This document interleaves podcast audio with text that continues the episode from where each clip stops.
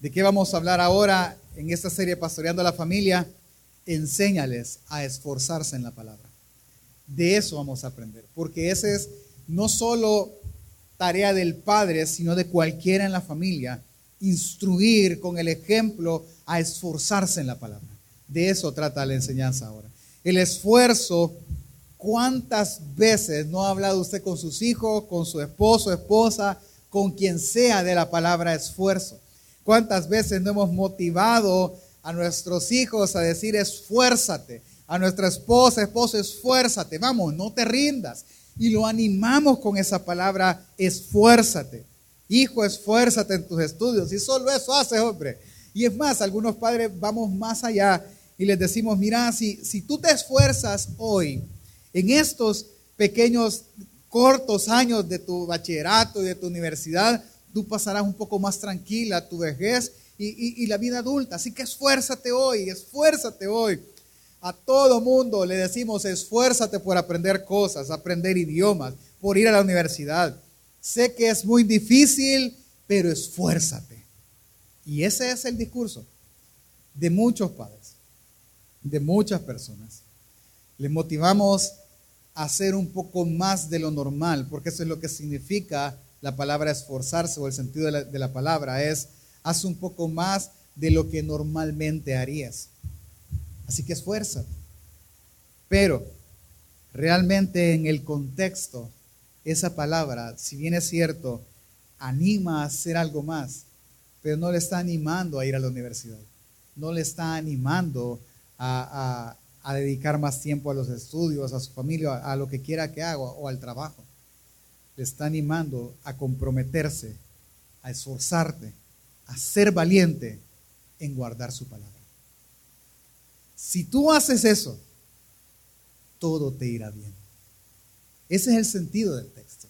Por lo cual mi argumento para usted en esta mañana, lo que quiero que usted se lleve toda la semana y toda su vida es que si en algo debes de esforzarte es en comprometerte, esfuérzate y sé valiente en guardar su palabra. Más ahora en estos días. El texto que vamos a estudiar principalmente es Josué 24, capítulo 24, acompáñenme, lo leemos y luego oramos. Versículo 14 al 15 es un texto muy conocido por todos nosotros, pero cuando lo aprendamos en su contexto será todavía mucho mejor. Dice la palabra del Señor, Josué capítulo 24, verso 14 y 15, ahora pues temed al Señor y servirle con integridad y en verdad y quitad de entre vosotros los dioses los cuales sirvieron vuestros padres al otro lado del río y en Egipto, y servid a Jehová. Y si mal os parece servir a Jehová, escogeos hoy a quien sirváis. Si a los dioses a quien sirvieron vuestros padres cuando estuvieron al otro lado del río, o a los dioses de los amorreos en cuya tierra habitáis. Pero yo y mi casa serviremos a Jehová. Oremos, por favor. Señor, te damos gracias. Porque en esta mañana, Dios, que podemos honrar a los padres, también queremos retar, Señor, a la familia, a esforzarse en guardar tu palabra. Señor, dame las palabras, Señor, el denuedo correcto, Señor, las palabras correctas para edificar tu iglesia. Dame sabiduría. Danos a todos sabiduría para entender el texto bíblico, pero principalmente danos un corazón entendido, un corazón que no se resista, sino que se rinda a la verdad de tu palabra. En el nombre de Jesús, amén y amén. Este texto que acabamos de leer, yo y mi casa serviremos al Señor, si lo aplicamos ya a nosotros, diríamos, vaya, vaya hijo, vos te vas a ir a servir al parqueo, yo voy a servir en el chalet y estos monos que vayan a ver qué hacen en la iglesia, aunque sea que barran. Pero todos vamos a servir al Señor. Y lo entendemos así, porque nuestra cultura es servir implica hacer algo en la iglesia. Cuidar niños, la alabanza, lo que sea. Pero es hacer algo dentro de la iglesia, y cuando me refiero dentro de la iglesia es en medio de todos nosotros. Pero no es así. Lo que Josué le está diciendo al pueblo, ya lo vamos a entender en el, transcurso de la historia, es que ellos deben de comprometerse completamente a guardar la ley de Dios. Eso es lo que Él desea que todo mundo haga. Comprométete. Comprométete en guardar lo que se supone debemos de guardar aquel compromiso que nuestros padres hicieron. Así que no debemos de entender la palabra servicio por colaboración. Debemos de entender la palabra servicio por compromiso fiel a Dios. En una oración, la exhortación es la siguiente, es conviértete a Dios de todo tu corazón, obteniendo un compromiso completo y pleno para con Él. Eso es lo que les está diciendo. Ya dejemos de jugar. Y Él dice, yo no voy a hablar por ustedes pero yo y mi casa nos comprometeremos fielmente a Dios en guardar sus mandamientos. Eso es lo que estaba diciendo. Cualquiera pudiese decir, pastor, pero está bien el esforzarse, pero ser valiente, ¿por qué? empecemos. Para entender ese texto que está al final del libro, debemos de entender primero el tema principal del libro. El tema principal del libro, que no hay otra manera de encontrarlo más que leyendo completamente el libro, se encuentra primero en Josué capítulo 1. Acompáñeme a Josué. Conozcamos el contexto del, del, texto final que lo rodea para entonces entender el mensaje, para, para, que usted me pueda, para que yo me pueda dar a entender. Usted, puedo estar yo parado en la entrada hablando con cualquier persona y usted va pasando. Y probablemente usted escuche que yo diga, no, mira, es que ya no se puede hacer nada, yo la voy a dejar. Y usted bajó la grada y el pastor se va a divorciar. Híjole, no hay que orar por el pastor. Y empieza a decirle, oremos por el pastor porque yo oí al pastor decir que va a dejar a la hermana Graciela. Y quizás lo que yo dije fue que ya no había más que hacer, que yo tenía que dejar, la tenía que dejar. Pero quizás yo estaba hablando de la coca, hermano. Yo tengo que dejar la coca. Hablando de la, bebida, no de la otra coca, para guardar el corazón, ¿verdad? Me doy a entender, salido de contexto.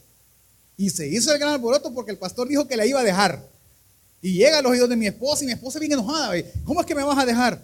Ah, yo, te voy, yo voy a dejar la gaseosa. De eso estaba hablando con el hermano bajando la grada. ¿Y quién dijo? Es que alguien te oyó decir que me ibas a dejar. Así leemos la Biblia a veces. Y sacamos la línea y decimos, la Biblia enseña esto. Ahora, siempre hemos creído, yo primero, que el libro de Josué trata de la conquista de la tierra prometida. No trata de eso. ¿Se hace en ese entorno? Sí, pero no es ese el tema. Versículo 1. Veamos en qué momento estamos. Aconteció después de la muerte de Moisés, siervo del Señor, que el Jehová habló a Josué, hijo de Nun, servidor de Moisés, diciendo, mi siervo Moisés ha muerto. Ahora pues levántate y pasa el Jordán, tú y todo este pueblo, a la tierra que yo les doy a los hijos de Israel. Detengámonos primero. Ok, ¿cuál es el contexto? ¿Qué está pasando? Moisés murió. Y todos están del lado, del, Jordán, digamos, más cerca, de, más cerca de Egipto que de la tierra prometida. La instrucción fue a Josué. Josué, levántate, pasa el Jordán, tú y todo este pueblo, a la tierra que yo les doy a los hijos de Israel. ¿A dónde le dijo que pasara a conquistar? No le he dicho eso. Para nada. Le dijo, crúzalo a la tierra que yo te voy a dar. Punto. Ahí no hay tema de conquista ni nada. Pasa al otro lado. Entonces, nuestro contexto es muy simple. Moisés murió.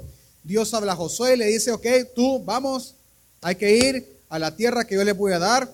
Por lo que entendemos, nosotros asumimos que es una conquista. Nosotros asumimos eso. Pero para que sepamos bien qué es lo que está pasando, Dios viene, o el autor escribe, que Dios le pide algo a él. Versículos 6 y 9 es el texto que usted y yo memorizamos todo el tiempo. Del 6 al 9 dice, esfuérzate y sé valiente porque tú repartirás a este pueblo por heredar la tierra la cual juré a sus padres que daría a ellos. Solamente esfuérzate y sé muy valiente para cuidar de hacer conforme a toda la ley de mi siervo Moisés te mandó. No te apartes de ella, ni a diestra ni a siniestra, para que seas prosperado en todas las cosas que emprendas. Nunca se apartará de tu boca este libro de la ley, sino que de día y noche meditarás en él, para que guardes y hagas conforme a todo lo que en él está escrito, porque entonces harás prosperar tu camino y todo saldrá bien. Mira que te mando que te esfuerces y seas valiente. No temas ni desmayes, porque el Señor tu Dios estará contigo donde quiera que vayas. ¿Cuál es la instrucción? Si usted se, fijó, la instrucción en tres versículos o lo que se repite en tres versículos es, esfuérzate y sé valiente. Eso es lo que se repite. Así que la instrucción es, esfuérzate y sé valiente. Esa es la instrucción.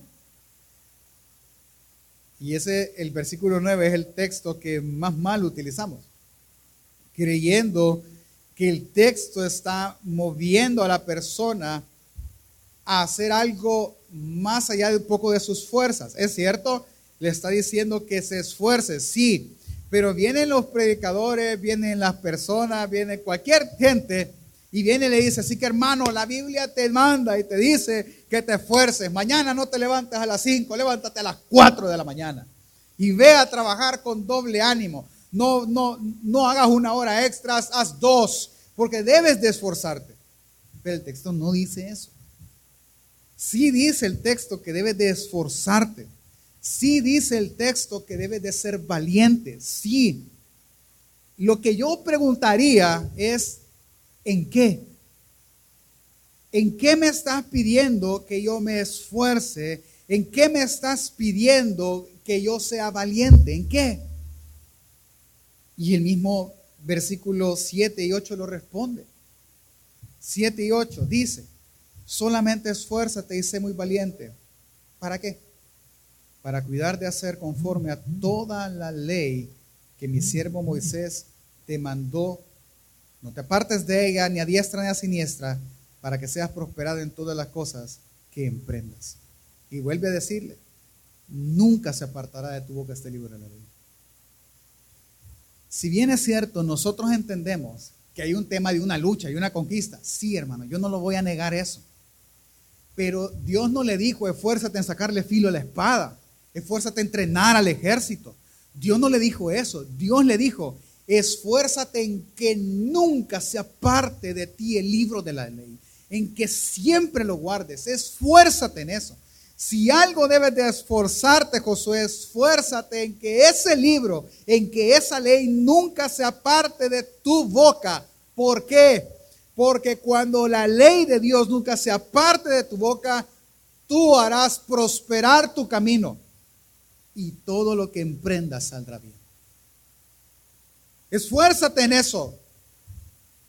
Haz todo lo demás que tienes que hacer en la vida. Pero esfuérzate en eso. Ese es el mandato. Justamente ese es. Y si usted va y lee el capítulo 23 y 24, ¿cuál es la exhortación de Josué al pueblo?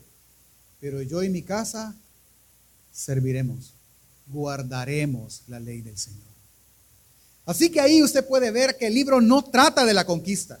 La conquista es producto de haber guardado la ley, no al revés. Así que por cuanto él guardó la ley, la tierra prometida fue conquistada. Sigamos. Lo que debemos de reflexionar a este punto es algo. Solo en esos tres textos pudiésemos concluir un montón de cosas, pero mi interés es todo el libro. Primero, lo que debes de reflexionar es qué es en lo que más te esfuerzas. Claro, yo entiendo que debes de ir a trabajar. Yo entiendo que hay que ir y de vengar un salario. Lo entiendo perfectamente. No hay ningún problema en eso. Ve y hazlo. Y hazlo diligentemente. Por eso es que Él te pide que te esfuerces. Porque vaya, lo estoy hablando con toda propiedad porque por 13, 14, 15, 20 años, no me acuerdo ni cuánto coticé el FP, hermano, yo trabajé igual que usted en una oficina. Yo sé que hay un horario en algunas, algunos de 8 a 5, en otros de 6 y media a 3, no importa el horario. Ve y sé diligente. Perfecto, seamos diligentes. Mañana vamos a ir a trabajar con todo para la gloria de Dios, sí. Pero no olvides la palabra. No, pastor, pero es que no me queda tiempo. Esfuérzate en guardar la palabra. Esfuérzate y en ir a estudiar la ley porque entiende, tu trabajo, lo que haces, no va a salir adelante, no va a ser bueno hasta que tú guardes la ley. Porque si has sido bueno hasta ahora, no ha sido tu habilidad para hacer los negocios, no ha sido tu conocimiento, no ha sido tu trabajo diligente, ha sido por pura misericordia la mano de Dios. Pero si tú guardas la ley de Dios, meditando en ella día y noche, grábatelo, harás prosperar tu camino y todo te saldrá bien. Pero el pensamiento mundano es, yo me esfuerzo más en lo que hago y menos en la Biblia, porque a mí la Biblia no me da de comer. A mí lo que me da de comer es mi trabajo. Ese es el pensamiento mundano, cuando debería de ser al revés. Es que la exhortación es a guardar y cumplir la ley. Esa es la exhortación. Porque es necesario ser valiente. Porque muchas veces la palabra pedirá que hagamos cosas que nosotros no queremos hacer. Hará que sacrifiquemos cosas que no estamos dispuestos a sacrificar. Pero tu confianza debe estar puesta que fiel es el que lo prometió. Fiel es. Y Él es fiel aquel que llama. Y a ti y a mí nos llamó. Entendamos, hermano. Solo una cosa. Yo, mire, créame que lo entiendo. Créame que sé que es esforzarse por ir y estudiar la Biblia día y noche. Pero cuando uno estudia día y noche, lo que automáticamente va a pasar es que harás prosperar tu camino y todo saldrá bien. Todo. Aún las cosas que no salen bien saldrán bien, aunque tú creas que salió mal. Eso es lo mejor que debía de pasar. Porque las cosas saldrán bien. Justamente como Dios quiere para prosperarlo a ti, para gloria de Él. Porque Él lo prometió. ¿Sabe cómo fue? Va, miren, vean. Llevémoslo al texto nuevamente. No voy a leer todo el libro, porque no, no, no alcanzaríamos a leerlo todo, pero vea, Viene este Josué, a esa altura, es un cipote arriba de los 40 años. 40, 50 años, por ahí, mi edad. Y le han encargado a un pueblo de más de 2 millones de personas, que él nunca dirigió. Un pueblo que sabe que es terco, aunque la mayoría murieron en el desierto, él tiene un pueblo joven, un pueblo que nunca vio lo que Dios hizo. Así que él debe de ser el referente de lo que Dios hará. Por lo cual lo primero es, vaya señores, pasemos los que están ya en su tierra, que sus mujeres y sus hijos se queden, pero los hombres vamos a ir peleamos, va, todos juntos. Nos vamos a ir a dar duro para conquistar la tierra. Y ahí es donde nosotros creemos que el libro trata de eso. Viene, él no está yendo a conquistar la tierra porque su ganas de pelear. Él está yendo en obediencia a la ley de Dios. Porque Dios dijo que esa tierra era de ellos. Así que vamos. Primera señal, el Jordán se detiene. Un río sumamente caudaloso. Si usted ha ido a Lempa, en invierno va similar. Y lo que hace es detenerlo y se seca para abajo. Como que fuera una presa y el pueblo pasa en seco. Llegan del otro lado del Jordán, el río sigue. ¡Wow! La primera. La segunda, vayan a ver Jericó. Jericó era una fortaleza. Y dice el capítulo 6 que estaba cerrada, bien cerrada. No había forma de entrar. Segunda señal, Dios destruye las murallas. Con un grito. Y Dios a partir de ahí empieza a pelear por ellos. Él dijo una cosa, todo lo que está en Jericó es mío. Lo queman o lo dan al tesoro del templo. Esa es la ordenanza. Listo, no hay problema. Van, conquistan y todo lo que ganan era del templo, pero una persona llamada Can dijo, pues no, yo voy a agarrar esto para mí. Y él agarró de lo consagrado a Dios. Hasta ahí está bien porque se han esforzado en cumplir y en creerle a Dios, porque la estrategia era, dale siete vueltas a la ciudad, dale una vuelta todos los días del 1 al 6. En el séptimo día no le vas a dar una vuelta, le vas a dar siete y después todos gritan. Lógico no se oye, hermano, sin duda alguna. No, pero Dios lo hizo. Este señor viene, toma y se va. Van a la siguiente ciudad que era sumamente más pequeña que Jericó, Jai. Y le dice todavía uno a José, no los mandes a todos, tres mil mandas. Vaya, pues que vaya tres mil. Y le ganan. Y matan a 36. Matan justo un poco más de la décima porción de lo que ellos habían enviado. Se regresan. Viene Josué y se arrodilla y le dice, ¿por qué nos hiciste esto? Viene Dios y le dice, ¿y por qué no te esforzaste? ¿Por qué no cumpliste? Deja de estar llorando y cumplí la ley, que eso es lo que te mandé. ¿Y en qué te hemos fallado? Es que alguien agarró de lo que no tenían que agarrar, que era tu trabajo, que no lo hicieran. Le dice quién es. Antes de decirle quién es, le dice, te voy a decir quién es. Y vas a matarlo a él, a su familia, a sus hijos y a todo lo que tiene. Porque son maldición en medio del pueblo. ¿Qué tenía que hacer Josué? Ser valiente, hermano. Descubre quién es, lo sacan del campamento y los matan. A todos, apedreados y luego los queman. Para eso hay que ser valiente, para hacer cumplir la ley de Dios. Luego viene, pelean y ganan. Siguiente pelea, la ganan. Siguiente pelea, la ganan. Siguiente pelea, la ganan. Siguiente pelea, la ganan. Le ganó a 16 reyes aproximadamente. Y en algunos casos iba de 5 en 5. Fue tanto que él dice en el capítulo 10, versículo 42, todos estos reyes y sus tierras los tomó Josué de una vez porque el Señor, porque Jehová, el Dios de Israel, peleaba por ellos es que a ellos no los mandó a pelear, les mandó a creerle a la ley, esfuérzate en creerme a mí. Tanto fue así que para que Dios se demostrara que él estaba peleando, un día fue casi de 48 horas. No se, no se quitó el sol y estuvo ahí soleado hasta que mataran al último. En otra ocasión era tan grande el ejército que dice que Dios les arrojó piedras al ejército invasor.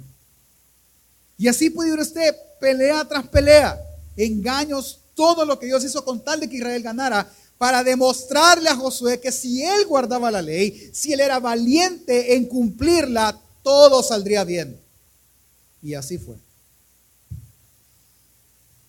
Cuando llegamos al capítulo 23, que la tierra está conquistada, que la tierra está repartida, entonces Josué viene y da dos discursos y manda llamar a dos personas, a, dos grupos de personas. Discurso número uno.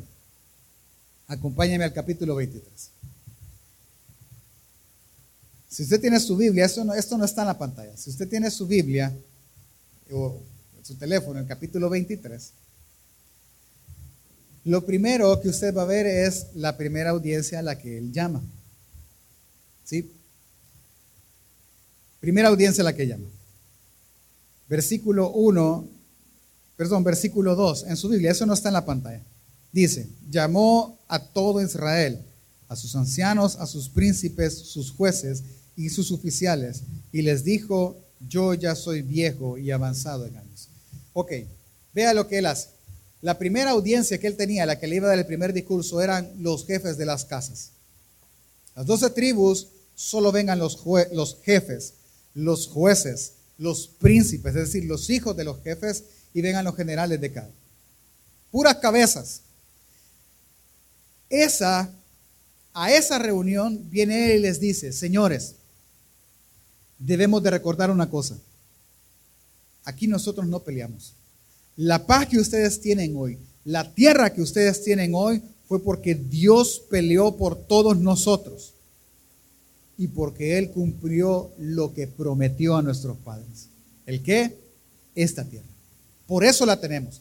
Uno, porque fue promesa de Dios. Y dos, porque Él nos la dio. Nosotros simplemente fuimos un instrumento, pero Dios peleó por nosotros. Por tanto, les pido una cosa, versículo 6, capítulo 23. Esforzaos pues mucho en guardar y hacer todo lo que está escrito en el libro de la ley de Moisés, sin apartaros de ella ni a diestra ni a siniestra. Y ve, el mismo mandato que Dios le dio en el capítulo 1, versos 6 y 7. Y 8 si usted quiere. Y 9 también. El mismo. Por lo cual el tema del libro es ese. El tema del libro es, si tú guardas la ley de Dios, todo te saldrá bien. Por 45 años, hermano, más o menos. Toda guerra que Israel empleó esforzándose en guardar la ley de Dios, no la ganó Israel, Dios la peleó por ellos. Y entonces, porque Dios puso sus manos por ellos, todo salió bien. Así que el mandato para ellos y la exhortación para ellos es esfuérzate en guardar lo que está escrito en la ley de Moisés. Así que entienda, el libro no se trata de esforzarse en ver con quién vamos a ir a dar duro mañana para salir victoriosos. No, el libro se trata de que te esfuerces y seas valiente en guardar la ley de Dios. ¿Por qué pasa? ¿Qué pasa cuando haces eso? Todo te saldrá bien. Eso es lo que pasa. Si tú guardas hoy la ley de Dios, si tú te esperas hoy, como dice el Salmo 1, día y noche, todo se saldrá bien. Es que el libro de Josué es que te, te, anima a ser valiente en guardar la ley de Dios, porque solo es de valientes. Si en algo has de esforzarte, es en guardar la ley de Dios. Déjeme ir terminando. ¿Por qué el énfasis es en guardar la ley de Dios? Porque Dios es fiel a su palabra entienda algo, Dios no es fiel a nosotros. No, Dios es fiel a lo que Él escribió. ¿Sabe cómo es esto? ¿Qué pasa si de repente usted viene y le promete a su familia algo similar a eso? Miren familia, este fin de semana del Día del Padre vamos a ir a comernos unas pupusas grandes y ricas. ¿A dónde? Ah, no importa, pero vamos a ir lejos, vamos a ir allá al volcán de Santa Ana, allá no la vamos a ir a comer. Y, el, tema es el viaje. De repente, entre amiguitos se, cuentan. Y le dicen, no, vamos a ir con mi papá. Tu papá es mentiroso, si no te va a llevar, no te emociones. Y cuando su familia llegue donde esté, mira, dicen que no nos vas a llevar. Que papá, no solo porque lo dijo, sino que papá, por avergonzar a la otra persona, no va a decir, pues sí vamos a ir, es más, ¿sabes qué? Vámonos ya. Eso es ser fiel a la palabra. Eso es cumplir lo que se ha dicho. Dios es así. Dice la Biblia que si Dios lo dijo, ¿acaso Él no lo hará? Es que lo va a hacer. Por eso lo mejor que tú puedes hacer es esforzarte en guardar su palabra. Ahora, le dije que eran dos discursos. Discurso número dos. Y terminemos. Capítulo 24. Ahí está el texto en el cual nosotros estamos leyendo. Pero cuando empieza el capítulo 24, versículo 1, ese no está en la pantalla. Vea versículo 1, capítulo 24 en su Biblia. Reunió Josué a todas las tribus de Israel en Siquem y llamó a los ancianos de Israel, sus príncipes, sus jueces y sus oficiales y se presentaron delante de Dios. Es decir, él no llamó ahora solo a las cabezas, él llamó a todos a todos los llamó. Y todos tienen que estar ahora porque la plática es con todos. Y empieza de nuevo a decirles, versículo 14 y 15. Ahora pues temed y servid con integridad y en verdad y quitad de entre vosotros los dioses a los cuales sirvieron vuestros padres, al otro lado del río y en Egipto, y servid a Jehová. Y si mal os parece servir a Jehová, escogeos hoy a quien sirváis si a los dioses a quienes sirvieron vuestros padres cuando estuvieron al otro lado del río, o a los dioses de los amorreos en cuya tierra habitáis. Pero yo y mi casa serviremos al Señor. Lo que él busca en su discurso es muy simple. El que comprometer al pueblo al 100% en guardar la ley de Dios. Eso es lo que buscaba. Es que es imposible, esfuérzate. Es que no se puede, sé valiente. Hazlo. Es que tú estás en la tierra donde estás parado, comes del fruto de esta tierra porque Dios te la dio. Fue tan así, mire, hermano, es que Dios es tan perfecto y que es el que más y ciegamente, aunque yo, yo soy de los que digo que no deberíamos de creer ciegamente porque hay mucha evidencia bíblica para creer, pero cuando tú lees la carta de Josué te das cuenta de que una vez ellos pusieron los pies en la tierra prometida, y empezaron a comer del fruto de la tierra prometida, de, la tierra que fluye leche y miel, el maná dejó de caer. Porque el maná era para el desierto. Y ahora ellos ya tenían la bendición de Dios. Esfuérzate. Sé valiente. Guarda la ley de Dios. Yo sé que es difícil guardar la ley de Dios.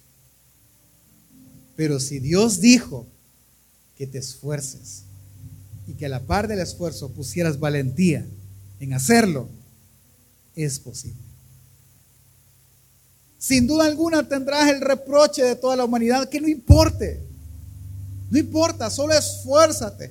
Entiende el camino para que a tu familia, a la mía, a tu economía, lo que sea, le vaya bien según los propósitos de Dios, es volver a la escritura.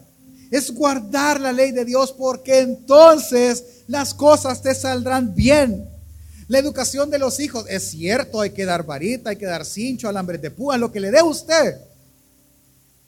Pero lo principal es darle la ley de Dios. Es hacerles cumplir la ley de Dios. Lo que Josué está diciendo es que él se encargaría, él se encargaría que si en su casa debía de guardarse algo, era la ley de Dios. Porque él no quería que sacaran a su familia al desierto y fueran apedreados como la familia de Acán. Porque mire, hay un punto ahora. Y es que si tú no guardas la ley de Dios, Dios tampoco te guardará a ti. Así funciona. ¿Quieres estar viviendo de la bendición de Dios? Guarda la ley de Dios. ¿No quieres vivir de la bendición de Dios? Fuera, vete y vive por tu propia cuenta. Y que ese es el patrón, hermano. En Edén, Adán no se esforzó en guardar la ley de Dios fuera. En la tierra prometida, las generaciones siguientes no se esforzaron en la ley de Dios fuera. En este tiempo tú no te esforzarás en guardar la ley de Dios, no serás valiente en guardar la ley de Dios fuera, hacedores de maldad. No hay un punto en decir, no, yo voy a vivir del maná. No, ya el maná dejó de caer. Ya no, porque el, verdadero maná cayó del cielo ya. Ya no hay forma de regresar atrás. Es un viaje que solo va hacia adelante. Y si tú no llegas hasta el final, tú no serás salvo. Así de simple. No hay forma. Porque entiendan, entienda las palabras de Jesús en por qué esforzarte y ser valiente. Jesús dijo en Mateo 11, de cierto os digo, 11 del 11 al 12, de cierto os digo, entre los que nacen de mujer no se ha levantado otro mayor que Juan el Bautista, pero el más pequeño en el reino de los cielos, mayor es, es que él. Desde los días de Juan el Bautista hasta ahora, el reino de los cielos sufre violencia y solo los violentos lo arrebatan. Hermano, entendamos, entendamos algo muy fuerte de lo que le voy a decir, pero esto es muy fuerte y muy triste a la larga. Entendamos que si hay algo por lo cual nos debemos de esforzar y ser valientes por la palabra, pastor, ¿por qué? Porque toda la cultura está caída. Toda la cultura está caída. Por lo tanto, hay una guerra. ¿Tú crees que la guerra solo es allá en Ucrania donde caen los misiles? La guerra está en todo el mundo y es una guerra que empezó en el jardín del Edén. ¿Cuál es la guerra? La verdad contra la mentira. El mundo presenta su mentira como verdad, pero la verdad de las escrituras desmiente toda mentira de Satanás. Tu trabajo al esforzarte y ser valiente es defender ardientemente la verdad a todo aquel que pida razón de ella. Ese es su trabajo como cabeza de familia, como el único en la casa que vive la palabra. Ese es tu trabajo.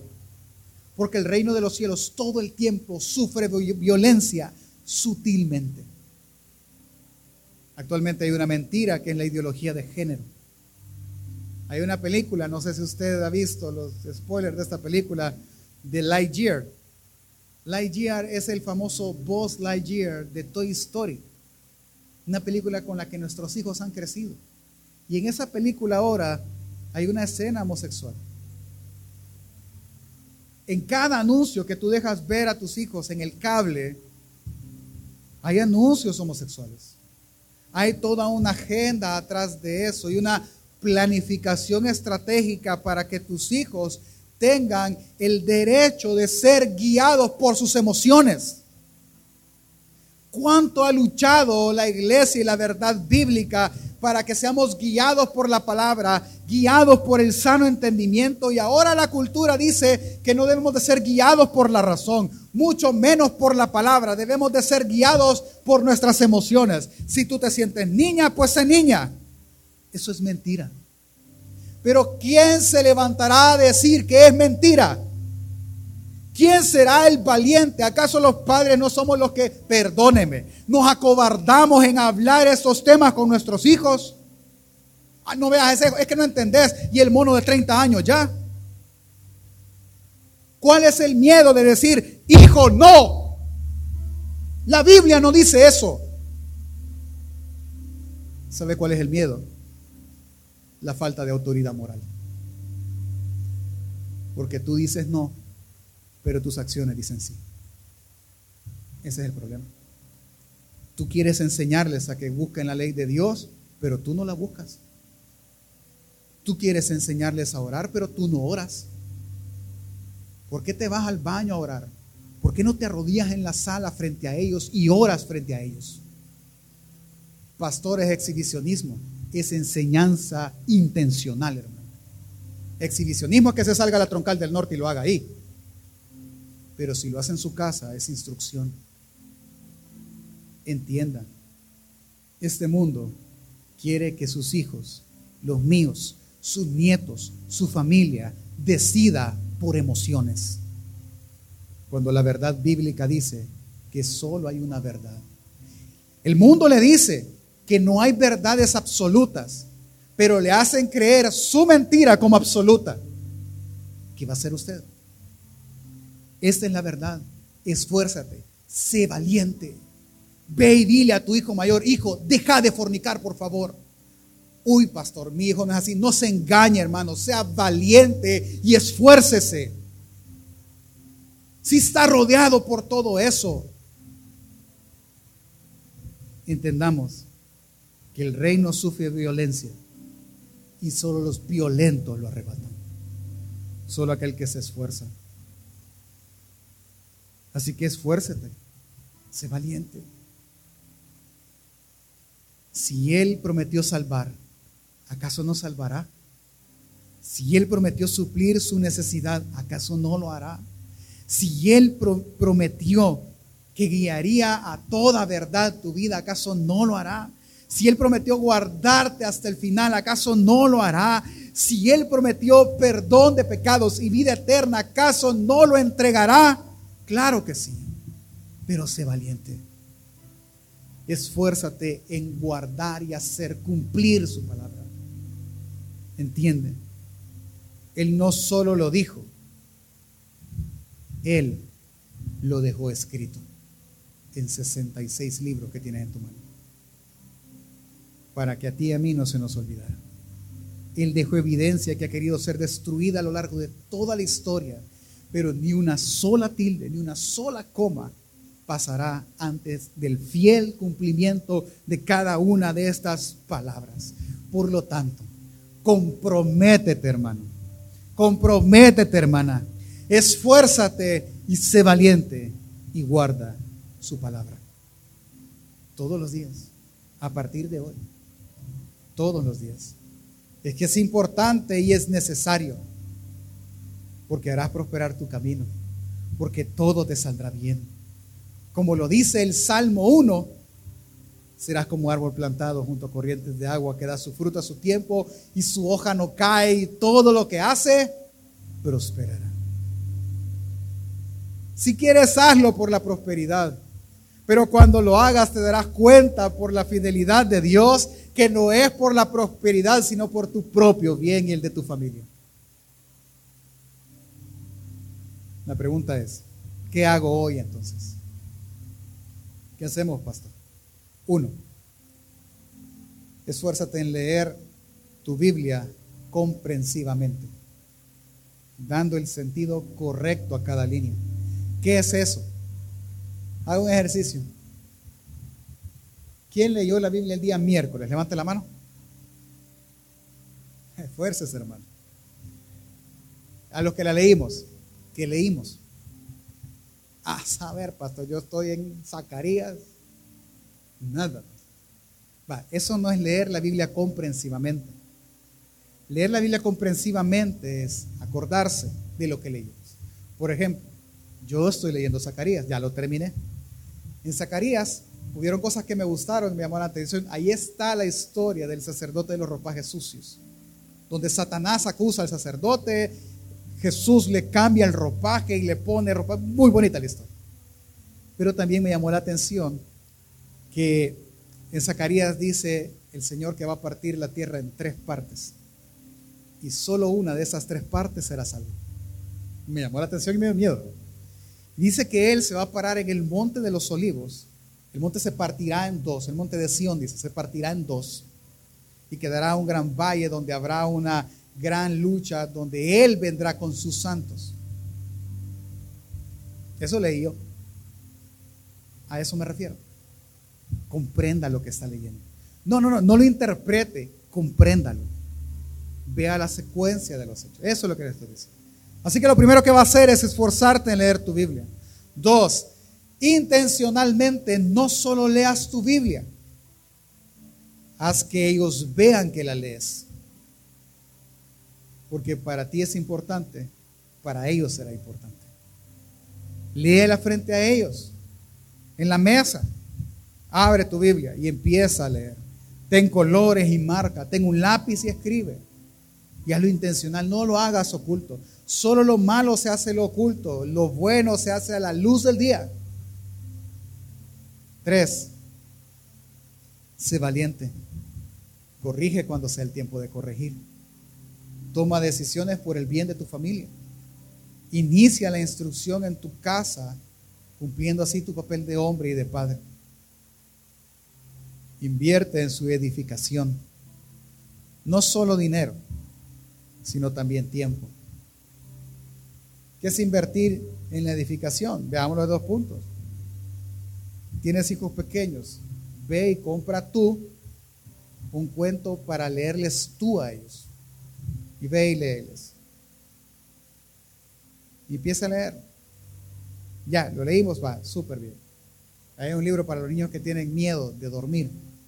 Y les dice, ah, este, este, un salmo creo que si no mal recuerdo.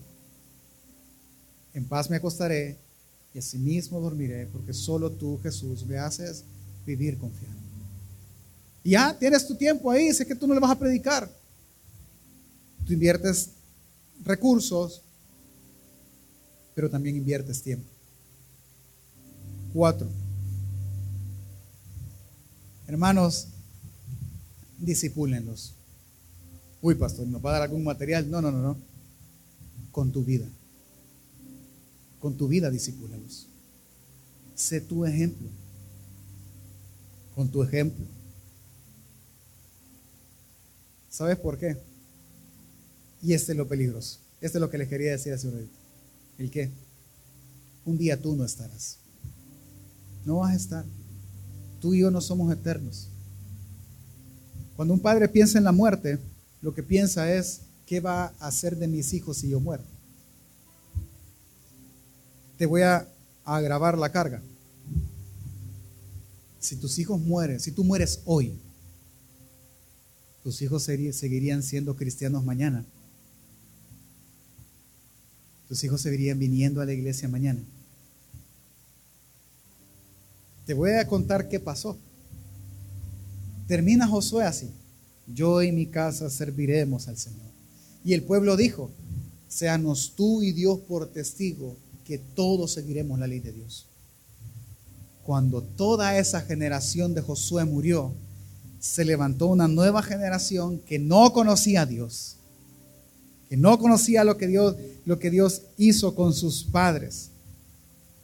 Jueces capítulo 2, y cada quien hizo lo que bien le parecía. Se lo leo. Porque ya Josué había despedido al pueblo los hijos de Israel se habían ido cada uno a su heredad.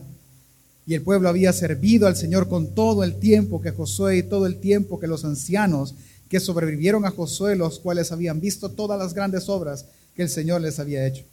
Pero murió Josué, hijo de Num, siervo del Señor, siendo de 110 años, y lo sepultaron en su heredad en Timnat Sera, en el monte de Efraín, al norte del monte de Gaz. Y toda aquella generación también fue reunida a sus padres. Y se levantó después de ellos otra generación que no conocía a Jehová, ni la obra que él había hecho por Israel. Y se perdió. Si tú mueres ahora, ¿pasaría lo mismo? Así que hermanos, antes de que tú mueras, esfuérzate, sé valiente y enseña y guarda, guarda y enseña a guardar la ley de Dios.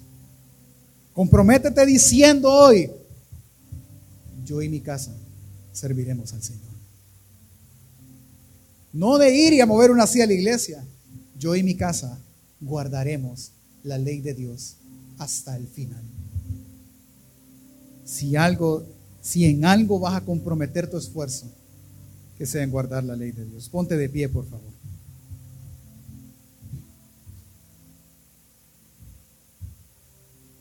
Oremos y terminemos. Creo, hermano, que la palabra es simple, pero es muy pesada. Yo sé que al momento de decir compromiso, a todos aquí nos siembran las piernas. Por eso los jóvenes no se casan, por el compromiso. No todos, ¿verdad? Algunos sí. Pero yo te quiero decir algo fuertemente. Hermano, sé valiente. Tú sabes, escúcheme, tú sabes que lo que te voy a decir es lo mejor que puedes hacer. Tú lo sabes, pero te falta valor. Lo que te voy a decir es comprométete a, guardar, hacer guardar y hacer cumplir la palabra. Comprométete. Y tú en tu mente pensarás, Bíblicamente, no. Antes de hacer votos al Señor hay que pensar.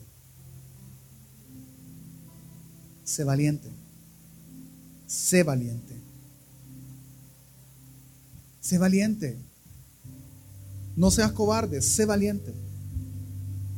San Agustín dijo una oración que a mí me fascina y desde que la leí la repito cada vez que recuerdo a ella. ¿Cuál es la oración? Él oraba y él decía, Señor, Oiga lo que él decía. Pídeme a mí lo que quieras. Lo que quieras, pídeme. ¿Cuántos se atreverían a decirle a Dios eso? Ah, no, pastor, porque eso es peor que el compromiso. Yo le estoy dando permiso a Dios que, que, haga conmigo lo que quiera. Ese San Agustín venía y decía, pídeme lo que quieras y dame la fuerza y la valentía y ayúdame a dártelo. Cualquier diría, cualquiera diría, ah, no está haciendo nada, pues, porque él le está diciendo a Dios que le ofrece todo, pero le está diciendo que le dé la fuerza a él para dárselo todo. Pues sí. Y que todo lo bueno que sale de nosotros solo puede provenir de él. Así que yo te invito y te exhorto, comprométete. Comprométete en esforzarte, ser valiente, guardar, cumplir, en hacer guardar y en hacer cumplir la palabra y dile a Dios, pídeme